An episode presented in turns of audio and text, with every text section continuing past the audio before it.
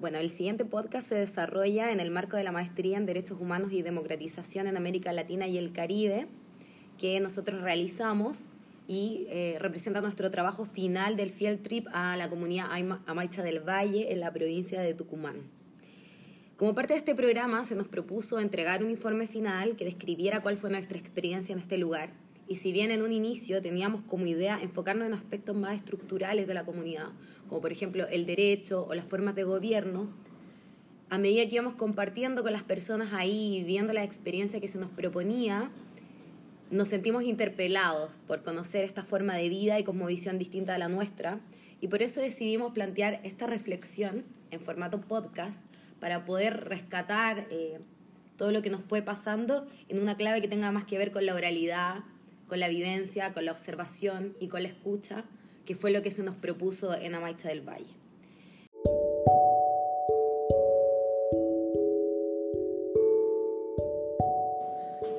La localidad de Amaicha del Valle forma parte del departamento de Tafí del Valle, ubicado sobre la ruta provincial 307, en lo que se conoce como los Valles Calchaquíes, y limita con Catamarca y Salta. Allí se encuentra la comunidad indígena de Amaicha del Valle, un caso líder en la Argentina de afianzamiento y desarrollo de su autonomía política, de su organización comunitaria y de proyectos comunitarios socioeconómicos.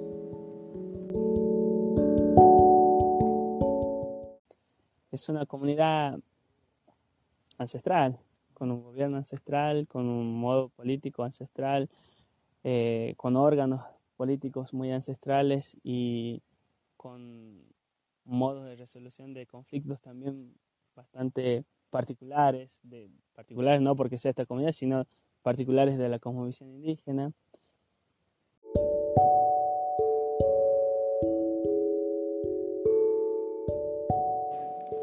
Para entender mejor cuál es la visión de las personas de Amaicha y cuáles son las prácticas que aquí se realizan, hablamos con Santiago Nieva, por lo que nos gustaría empezar sabiendo cómo se presenta él, cómo se define.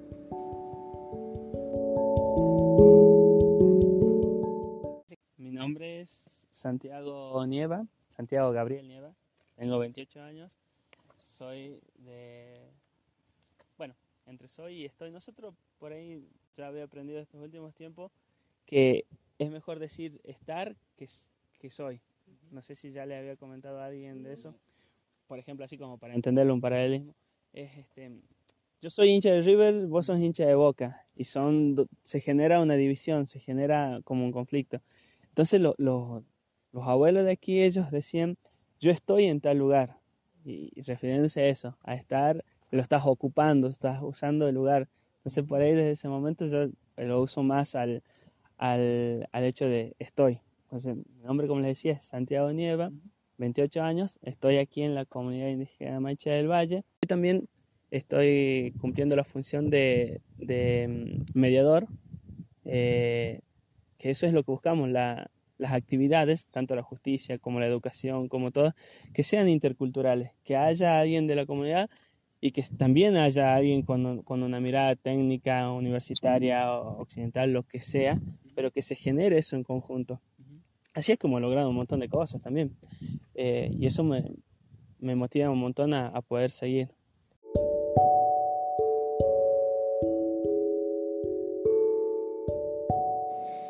En relación con lo que nos contaba Santiago sobre su rol y su estar como mediador comunitario, eh, le preguntamos sobre este, aquello que la comunidad de Amaicha del Valle denomina y llama el derecho mayor.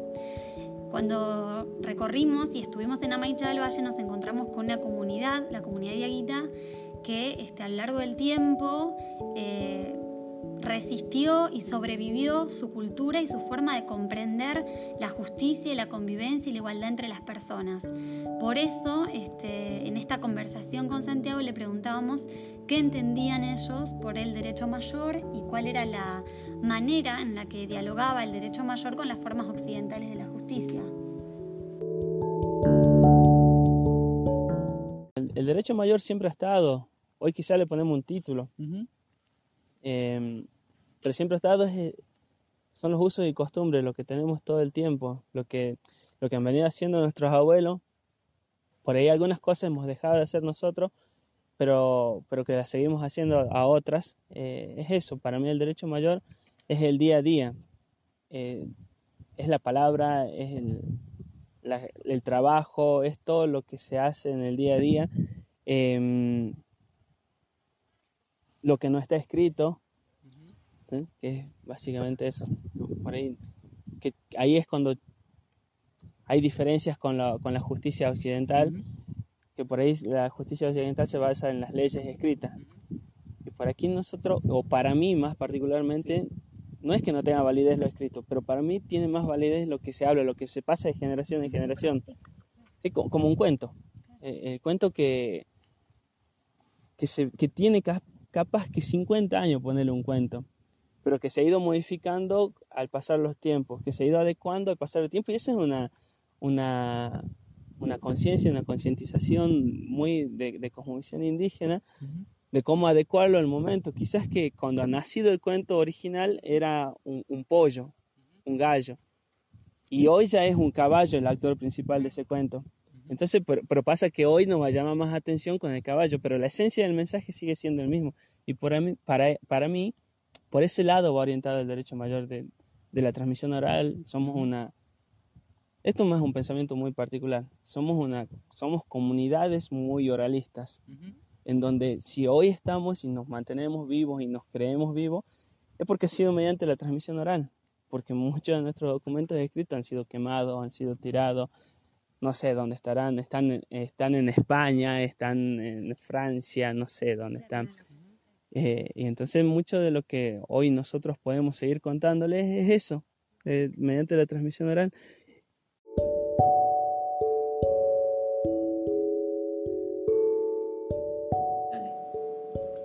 Muy vinculado con el derecho mayor, Santi nos comentaba que el concepto de justicia que manejan en Amaicha del Valle es uno donde la justicia está en las partes.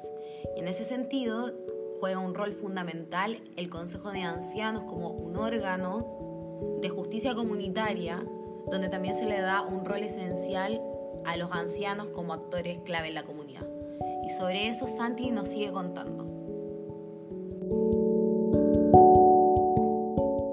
Consejo de Ancianos bueno, es el órgano político que tenemos nosotros en la comunidad, es el primero, es más, si lo queremos poner en una pirámide, es Consejo de Ancianos, Consejo de Ancianos, Cacique eh, y la comunidad entera. ¿sí? Eh, que si lo puedes invertir también, porque lo que tienen toda la decisión es eh, en la comunidad entera. Pero bueno, el consejo es el que hoy está, hoy siempre han sido los siete personas, está compuesto por siete personas, varones, mujeres, eh, mayores de edad que tienen que han cumplido etapas para poder llegar a ese lugar, lo mismo pasa con el cacique, y que son hoy quienes están a cargo de, de todo, de hacerlo los hacer una resolución de conflictos de una manera alternativa, de una manera diferente, como les decía recién, no enjuiciando a nadie, no diciendo vos estás bien y vos estás mal, sino más que todo concientizándolo y ver qué ha pasado, qué, cuál ha sido el problema y atacarlo al problema, no a las personas, eh, haciendo hincapié en el problema. Entonces, entre todos, si somos varias cabezas pensando ante este problema, lo podemos, le podemos dar una solución. Es más, la, mediación nace de, las comunidades indígenas de, toda de toda Latinoamérica, de toda América. Después, bueno, hay teorías de Harvard, todo, pero es, nace en las comunidades indígenas. Em, y bueno, y eso es lo que, lo que más o menos, así es para, así lo veo yo a la justicia, donde no haya alguien, eso es lo que tratamos de evitar, de que se vayan a juicio por problemas. hay problemas que no tienen, no, no tienen cómo charlarlo, ¿no? Hay problemas que, bueno, que seguro que hay que, que castigarlos también. Pero siempre se trata de no llegar tanto a eso. Es más, en nuestra constitución está escrito que hay problemas que, que puede, el Consejo puede decidir expulsar a miembros. Pero no se trata de llegar a eso, siempre se trata de buscar la solución alternativa a todo. ¿sí?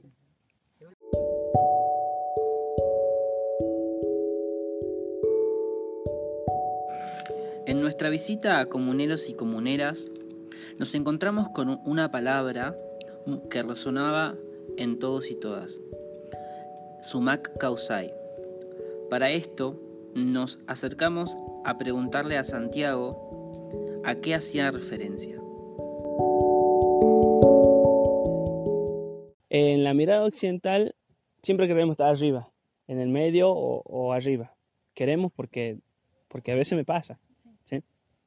Eh, en una montaña, eh, cuando alguien quiere subir una montaña, pongámosle a alguien que tiene una mirada muy capitalista, de consumo, de abayazador, todo, y lo primero que va a hacer es subir al recto porque quiere estar arriba.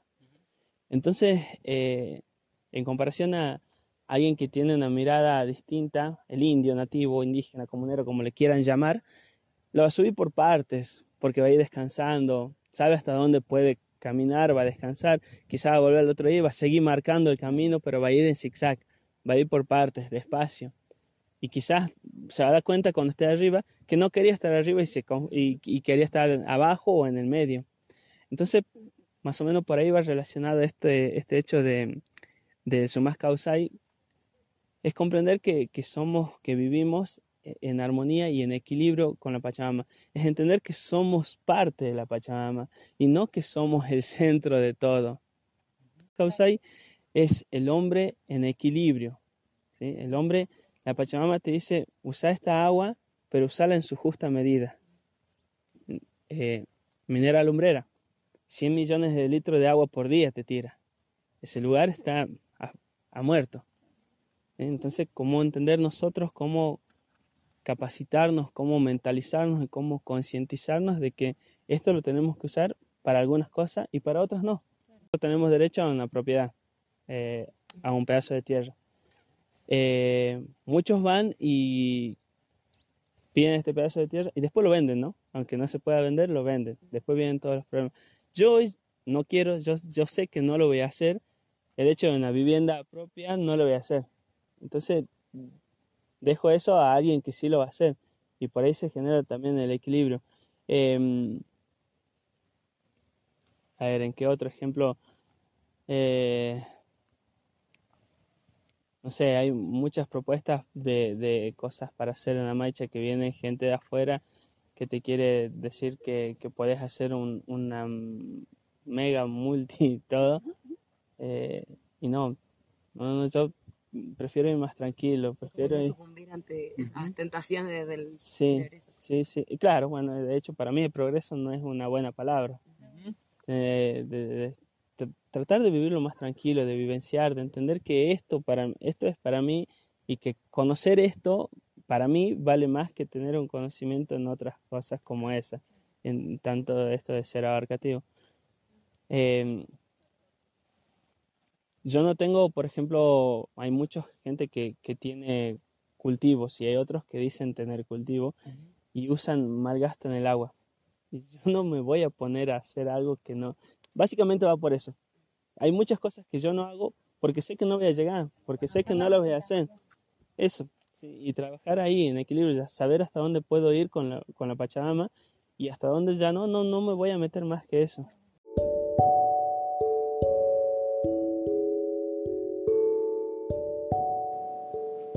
Conversando sobre el sumac causai y cómo aplicarlo en nuestra vida cotidiana, Santiago nos habla sobre otras personas fundamentales en la comunidad que son los abuelos y cómo nos ayudan a repensar en estos conflictos que a veces se tienen en la vida, lo que nos llevó a nosotros también a hacernos bastantes preguntas sobre cuál es el rol que nosotros damos en nuestra comunidad.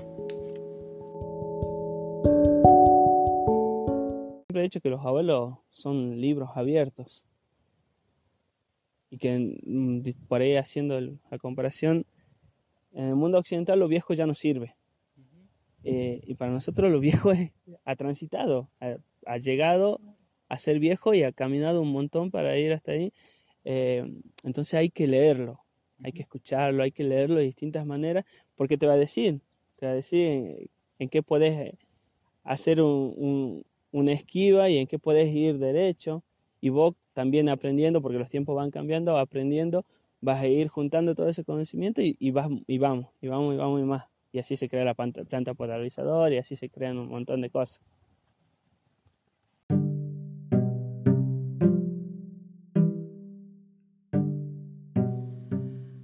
Los rincones de Amaicha no me abandonan. Camino sobre cuarzos de colores, dejando que el viento se convierta en mis ancestros. Y me acarician las palabras que se vuelven ritos. En sus senderos el silencio aturde, y en su escasez de agua el tiempo se diluye. En sus tierras se mezclan cobrizos colores de sangre de aguita, donde enormes centinelas le clavan sus espinas a los sin memoria. En los valles donde la inmensidad escucha en oscuridad el aleteo de los suris, y al llover explotan las sonrisas comuneras, desde la trinchera de la resistencia de una cultura viva, se espera el decir de sus ancianos en una copla.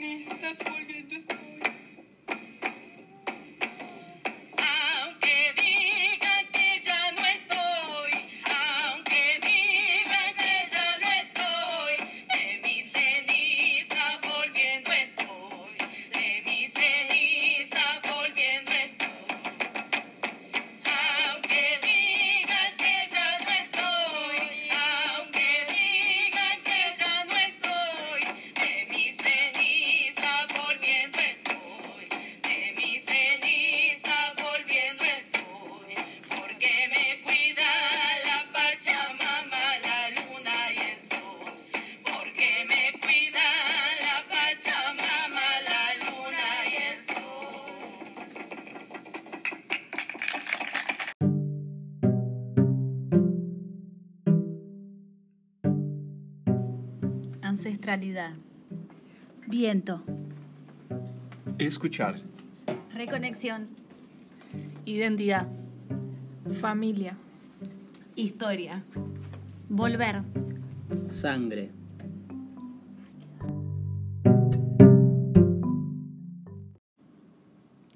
Lo que acabamos de escuchar son las voces de nuestros compañeros de maestría contestando una pregunta que les hicimos respecto de cómo definirían ellos en una palabra su experiencia en Amaicha del Valle o lo que significó, significó para ellos estar ahí en Amaicha del Valle.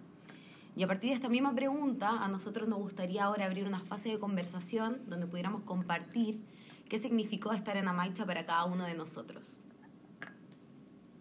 A ver si alguien quiere comenzar. Bueno, este, en primer lugar, este, para mí eh, fue una experiencia eh, colectiva y grupal, este, sobre todo con los compañeros que estamos haciendo este podcast. Hemos podido también compartir este, distintas experiencias a lo largo de, esos días en Amaicha, a lo largo de esta maestría también.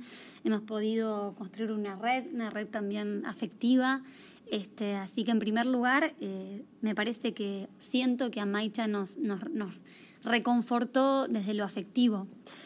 Eh, también me pasó, y lo hemos ido conversando, de, que ha sido un viaje eh, nuevo, pero también de regreso, de volver a algunos sitios de memoria y de vivencia este, de los propios ancestros y de la propia vida, este, que si bien no está directamente relacionada con Amaicha, sí con una memoria de mi, propia vida, de los espacios en los que he transitado, familiares, pero también los espacios de militancia, este, de participación, de activismo, eh, como que sentí que fue una experiencia de volver a aprender de la experiencia, del hacer.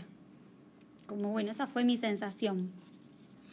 Quizás a mí lo que más me, vienen son imágenes, son imágenes, eh, son recuerdos de las personas de Amaicha del Valle, de eh, una de esas personas, me, acuerdo estar yéndonos de Amaicha eh, a las siete y media, 8 de la mañana y, ver en la puerta del colectivo a, a Doña Celia, que Doña Celia es la persona de la cual acabamos de escuchar una copla, una copla que escribió su mamá, eh, también llamada Celia. En Amaicha del Valle sucede un fenómeno que es que eh, ellos y ellas creen en la Pachamama y la Pachamama año a año es representada por una mujer anciana, recogiendo también esto que hablábamos de el valor que tienen los ancianos y ancianas en Amaicha del Valle. Una anciana que además de ser anciana y tener todo ese saber que se le supone, es coplera. Eh, esa copla que acabamos de escuchar es una copla de Doña Celia Madre que fue durante dos años seguidos, y esto también fue un fenómeno que en Amaicha no había sucedido con anterioridad, eh, Pachamama, eh, en una fiesta que además ellos celebran todos los años en honor a, la tierra, al sol, al viento, eh, Tierra, Sol y Viento también fueron memorias o también fueron recuerdos o imágenes que se me vienen de Amaicha cuando en la primera ceremonia que hicimos, eh, la persona que nos daba la ceremonia nos decía que el viento que recorría nuestra cara eran nuestros ancestros acariciándonos el rostro y el cabello o el pelo. Eh, esa sensación eh, de, recorrido del viento sobre, sobre mi rostro es lo que me queda de Amaicha. Sí, a mí me pasó algo similar a lo que conversamos con Mati, con Florencia, eh, de que fue una experiencia muy enriquecedora compartir con las personas ahí en Amaicha, sobre todo porque ellos se compartían de una forma tan transparente quiénes eran y cada vez que ocurría esta relación también se abría algo en uno y en la propia historia surgió una nueva pregunta. En particular a mí me surgieron muchas preguntas sobre desde dónde viene uno, cuál es la vinculación con nuestro territorio. Quizás uno pasa mucho, mucho tiempo, valga la redundancia, pensando en el tiempo, en el pasado, en el futuro, y a mí me pasó mucho repensar todas estas categorías en términos de espacio, cómo nos relacionamos con nuestro entorno, cómo eso también permea quiénes somos, o más bien cómo estamos o en qué lugar estamos, como decía Santi. No pensar desde una definición eh, rígida, sino que también cómo nos vamos relacionando con todos estos elementos, con las personas que nos rodean, con nuestro espacio. Y yo creo que eso agrega una nueva perspectiva a cómo uno piensa la vida. Sí, también a mí me pasó como de, en esta experiencia de recuperar eh, o resituar la trama comunitaria eh, como una cuestión muy necesaria para, para, la vida, para el trabajo, para los proyectos, para, para el escenario en el que sea que nos desenvolvamos. Es como que me parece que, que Amaicha me, me devolvió esa, esa tensión y esa dinámica de la trama comunitaria que tiene que estar todo el tiempo ahí en diálogo y bueno, y hablándonos y nosotros resignificándola, así que eso también me parece que, que en términos de formación fue muy valioso ese aspecto también. Sí. También una cosa que me gustaría agregar, que quizás estando en Amaicha, también experimenté un proceso de replanteamiento sobre por qué nos, nos dedicamos a los derechos humanos y que implica no una perspectiva paternalista de cómo se protege a un otro, sino que un respeto sobre cómo el otro quiere vivir su vida y eso implica también hacer este ejercicio que es lo que quisimos plantear de, de escuchar, de escuchar y de aprender. y también de compartir lo que a uno le va pasando. No imponer, no hablar sobre respuestas correctas, sino que darse el tiempo de escuchar y de observar también, como nos proponían.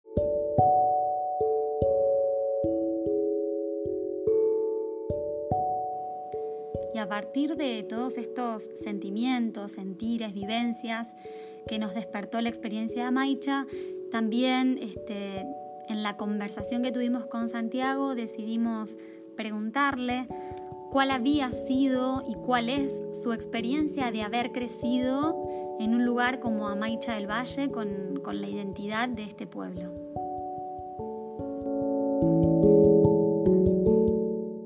Bueno, justamente ahora estamos aquí en la represa. Yo me he criado acá a 20 metros.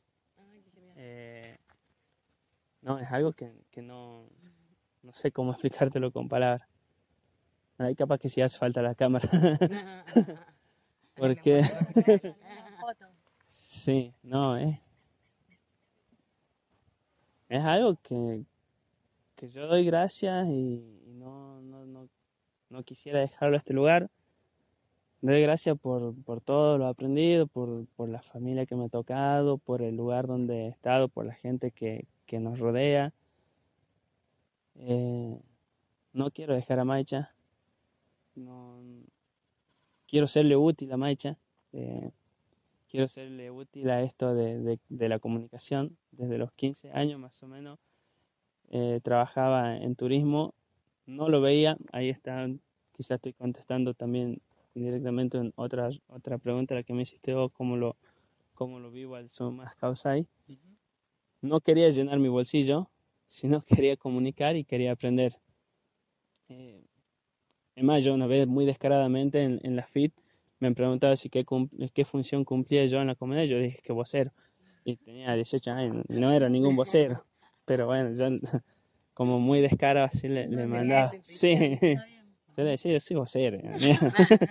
y, y, y, bueno, era eso, comunicar nuestra historia, porque siento que ahí justamente me he dado cuenta de que, de que no nos conocían, claro. de que no, no sabían que existíamos. Y en la primaria también, todo lo que ha pasado.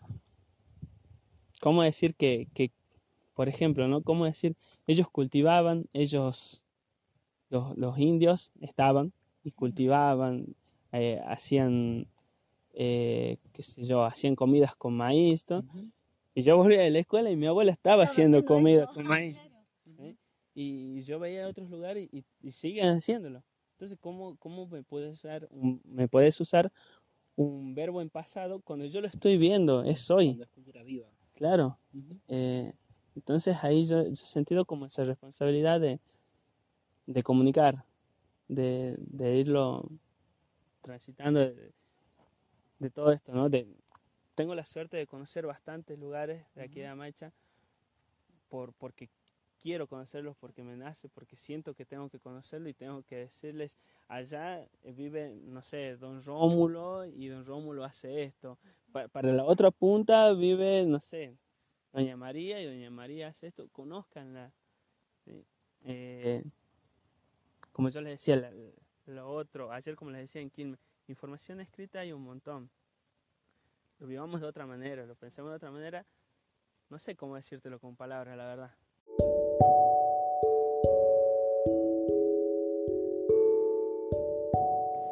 Hemos llegado al final del podcast, no sin antes quedarnos con la pregunta que le hicimos a Santiago acerca de cuáles son los sentidos, cuáles son las significaciones, qué tiene que decir el pueblo de Aguita, los pueblos originarios, en estos márgenes, en América Latina, y él nos contestó.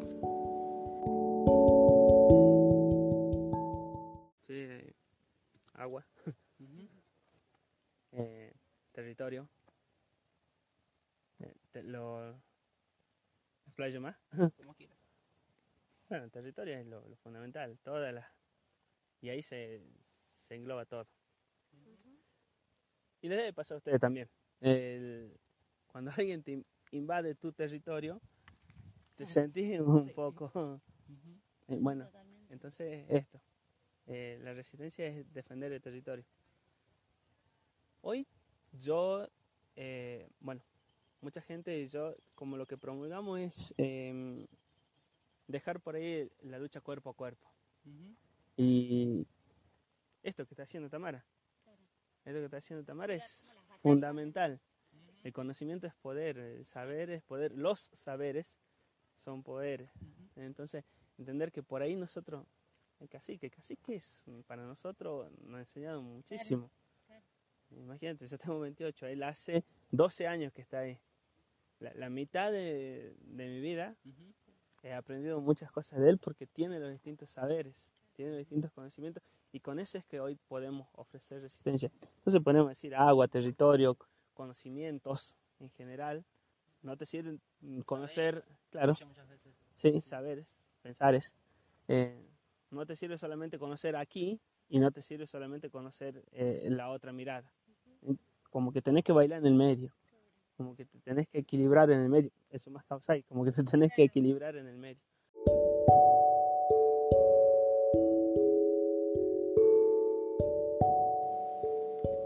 Con esta última reflexión de Santi, vamos despidiendo nuestro podcast. Queremos agradecer a toda la comunidad de Amaicha del Valle que durante todos estos días nos acompañó y nos permitió crecer y conocer. Nos despedimos en gerundio porque seguimos con ustedes conversando sobre la importancia de mantener viva a la cultura originaria.